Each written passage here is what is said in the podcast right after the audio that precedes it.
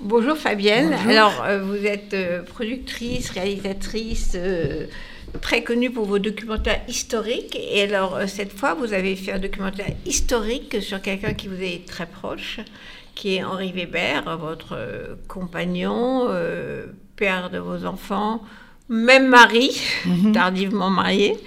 Et qui a succombé, comme vient de dire euh, Rudy, euh, au virus, des premières victimes euh, de ce coronavirus il y a un an environ.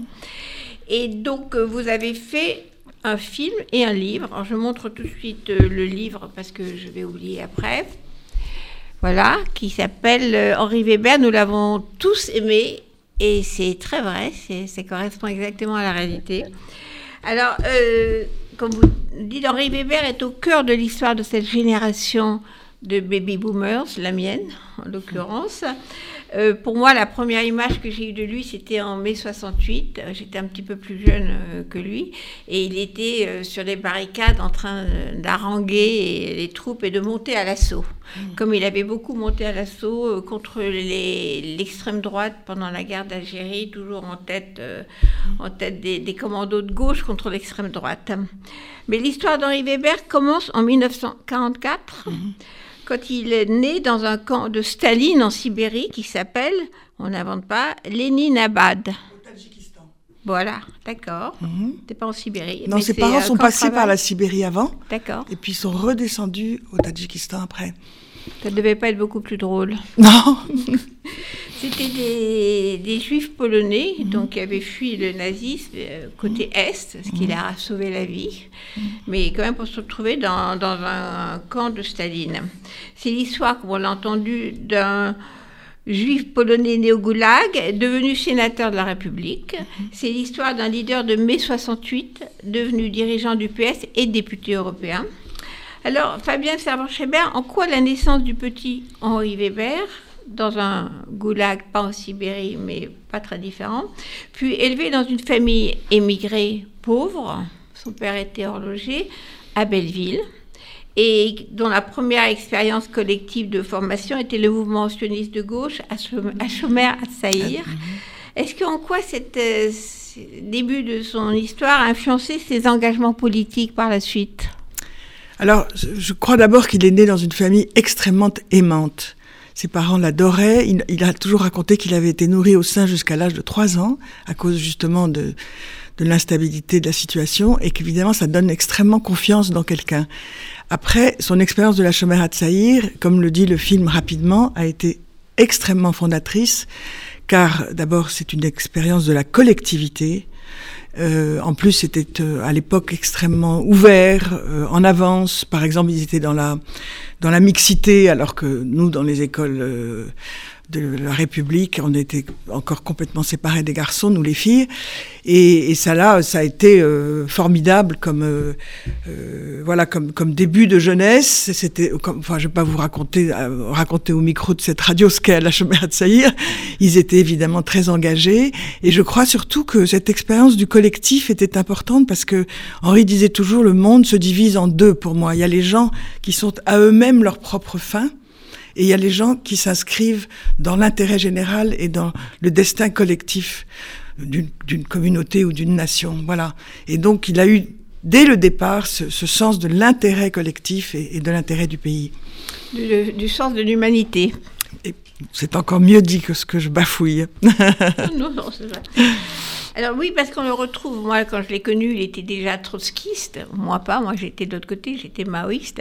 Et on, avait beaucoup de mal à comprendre pourquoi, pourquoi euh, il est devenu trotskiste. Comment ça s'est passé? Parce que trotskiste, pour nous, euh, ça n'était pas vraiment euh, une idole en ce sens-là. Mais Mao était une erreur. Hein, je suis d'accord. Mais en l'occurrence, quelle était cette imagerie romantique qu'il avait de Trotsky D'abord, le premier la, première raison, c'est que c'est l'anti-stalinisme. Bon, disons, les, les jeunes de l'UEC étaient déjà en désaccord avec la direction du Parti communiste, c'est pour ça qu'ils sont partis très jeunes. Et c'était surtout combattre le stalinisme. Or, Trotsky était une figure euh, romantique. Il avait été euh, euh, poursuivi par les staliniens, assassiné par les staliniens. Voilà, donc ils ont, ils ont cherché de ce côté-là et du côté d'une très forte pensée évidemment très marxistes à l'époque, ils ont cherché un sens au combat et un sens à leur vie. Alors ensuite, il continue, après mai 68, il continue à militer. Il est toujours engagé politiquement et il croit toujours à la révolution. Alors, il est très drôle, il faut, il faut répéter pour les gens qui vont voir le film euh, dimanche soir, c'est la case du siècle, à 22h40 sur la 5. C'était un personnage extrêmement drôle. Quand on parle d'humour juif, c'est vraiment Henri Weber. Et donc, même euh, après, il s'est encore moqué de ses engagements, pensant que vraiment, ils, avaient, ils allaient faire la révolution. Ils y croyaient vraiment après 68 encore. Oui, ils y ont cru encore plusieurs années. Et puis après, il a commencé à voir que les, la réalité des faits euh, contredisait toutes les théories qu'ils avaient eues. Donc, il, a commencé à se détacher de la Ligue. Je me souviens qu'il disait toujours, je, je suis parti de la Ligue quand tous ceux que j'y avais engagés était déjà parti. Il voulait pas rester euh, euh avec euh, tous ces jeunes qu'il avait convaincus. Après, il a passé plusieurs années à, comme il disait, se refaire une vision du monde, c'est-à-dire à étudier. Il a étudié, il a étudié l'austromarxisme.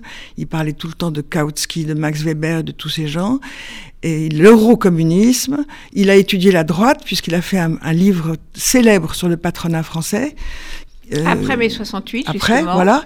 Et puis, bon, comme il dit aussi dans le film, j'ai fait des enfants. Et quand il s'est fait refait une vision du monde, bon, il ne voulait pas que tout ce travail, toute cette culture et toutes ces années d'expérience et de réflexion euh, euh, ne servent à rien. Et il s'est engagé dans un parti de gauche qu'il considérait comme euh, voilà, comme le meilleur pour prendre le pouvoir et pour faire aboutir des idées de justice et de progrès social. Qui s'appelait le Parti Socialiste. Qui s'appelait le, Parti Socialiste. Alors, il dit, il est toujours euh, assez drôle, il dit de la rupture, donc il a comme été accusé de, trahison. Mmh. Pour partir des partis révolutionnaires et aller rejoindre les horribles réformistes de, François Mitterrand, il disait euh, Je suis parti sans bruit sur la pointe des pieds. C'est vrai, c'est vrai. Mais de toute façon, il n'a jamais renié. Si, si, vous regardez bien parmi les anciens de cette génération, qui, qui ont été des, des, célèbres gauchistes, euh, Henri n'a absolument jamais renié ce qu'il a fait. D'ailleurs, il est resté ami avec énormément de gens. Ça s'est d'ailleurs vu à travers les témoignages de ses copains. Euh, donc euh, voilà, il a assumé ce qu'il avait été, mais il a décidé de changer, de, de changer une, une utopie euh, euh chimérique contre une utopie réaliste. Oui, alors donc ça se passe juste avant 81. Mhm. nous fêtons euh, le 10 mai les 40 ans de l'élection de François Mitterrand, donc on est puis dans l'actualité. Alors il dit, il faut citer Henri, mais ce qui est bien dans le film, c'est que c'est lui qui parle la plupart du temps, sauf quand il y a des trous, c'est quelqu'un d'autre qui parle à sa place. François Martouret. La plupart du temps, parce qu'il a quand même été souvent interviewé, il a été dans le film Génération, donc mhm. il est là. Donc euh, ce film, c'est vraiment le film d'Henri. C'est une autobiographie. C'est son autobiographie euh, avec un peu d'aide de Patrick euh, Reutemann et de Fabienne Chamon-Schreiber. Alors, il, dit, j'avais le sentiment de marquer de mon empreinte l'avenir du monde occidental. Ça, c'était hmm. la vision révolutionnaire. Il explique toujours pourquoi il s'est trompé, mais avec hmm. toujours son autodérision, beaucoup de conneries, mais bon.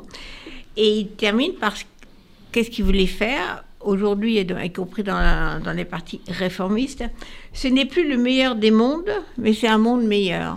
Et là, je trouve que ça résume complètement le, le changement de on croit à la révolution totale, et puis finalement, on veut juste un monde meilleur. C'est ça. Oui, c'est une forme de réalisme. C'est ce que je disais tout à l'heure. Arriver à une, une, utopie réaliste. Comment, comment faire bouger les choses? Donc, il est, devient sénateur et ensuite euh, euh, député européen, avec, euh, comme c'était un internationaliste convaincu, finalement l'Europe, ça lui convient assez bien, parce que là, il, il, peut sortir juste de la politique française pour vraiment s'attaquer à un monde plus large que celui juste de l'Hexagone. Mais l'Europe lui était absolument chevillée au corps, parce qu'il disait euh, dans, dans, le film, on voit les années gauchistes où tout le monde scande dans les grands meetings les frontières, on s'en fout. D'ailleurs, il explique pourquoi à l'époque. Mais ce combat internationaliste a duré, a continué puisque il l'exprime beaucoup mieux que moi.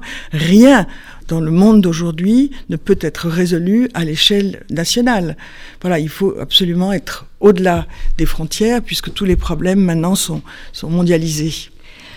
Pour terminer de façon un petit peu plus personnelle, parce qu'on n'a pas énormément de temps, je trouvais qu'il y avait dans le livre, donc Henri Weber, nous l'avons tous aimé, que je remonte qui est un très très très beau livre, énormément de photos, de témoignages, etc.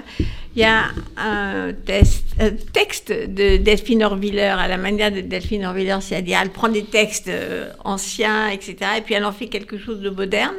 Donc elle parle d'Henri Weber et elle dit, et c'était pas du tout un texte d'Henri Weber, c'est le langage du face-à-face -face direct avec le transcendant, la langue d'une humanité rebelle qui dit merde à tous les intercesseurs qui envoient bouler la hiérarchie et qui affirment haut et fort, je cite, Je suis debout et rien ne m'empêchera de choisir la vie, de la réparer et de la célébrer, rien, pas même la mort.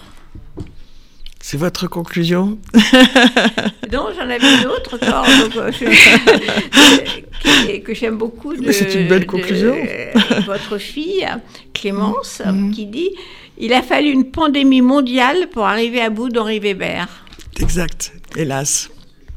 Qui c'est aussi très très, très juste. façon de, conclure. Euh, avec ses enfants et ses petits-enfants. Mm. Donc, euh, je rappelle que le film euh, qui s'appelle Henri Weber, Le Rouge et la Rose. Le Rouge et la Rose, voilà, le rouge pour la Révolution, la rose pour la Réforme, qui sera donc dimanche 9 mai à 22h40 sur France 5, la case du siècle. Merci Fabienne d'être venue parler d'Henri, ça nous a fait beaucoup plaisir. Mais merci beaucoup d'en parler parce que c'est un souvenir euh, vivant et, émouvant pour énormément de gens. C'était quelqu'un de hors du commun. Et c'est vrai que par-delà tous les clivages politiques, euh, nous l'avons tous aimé.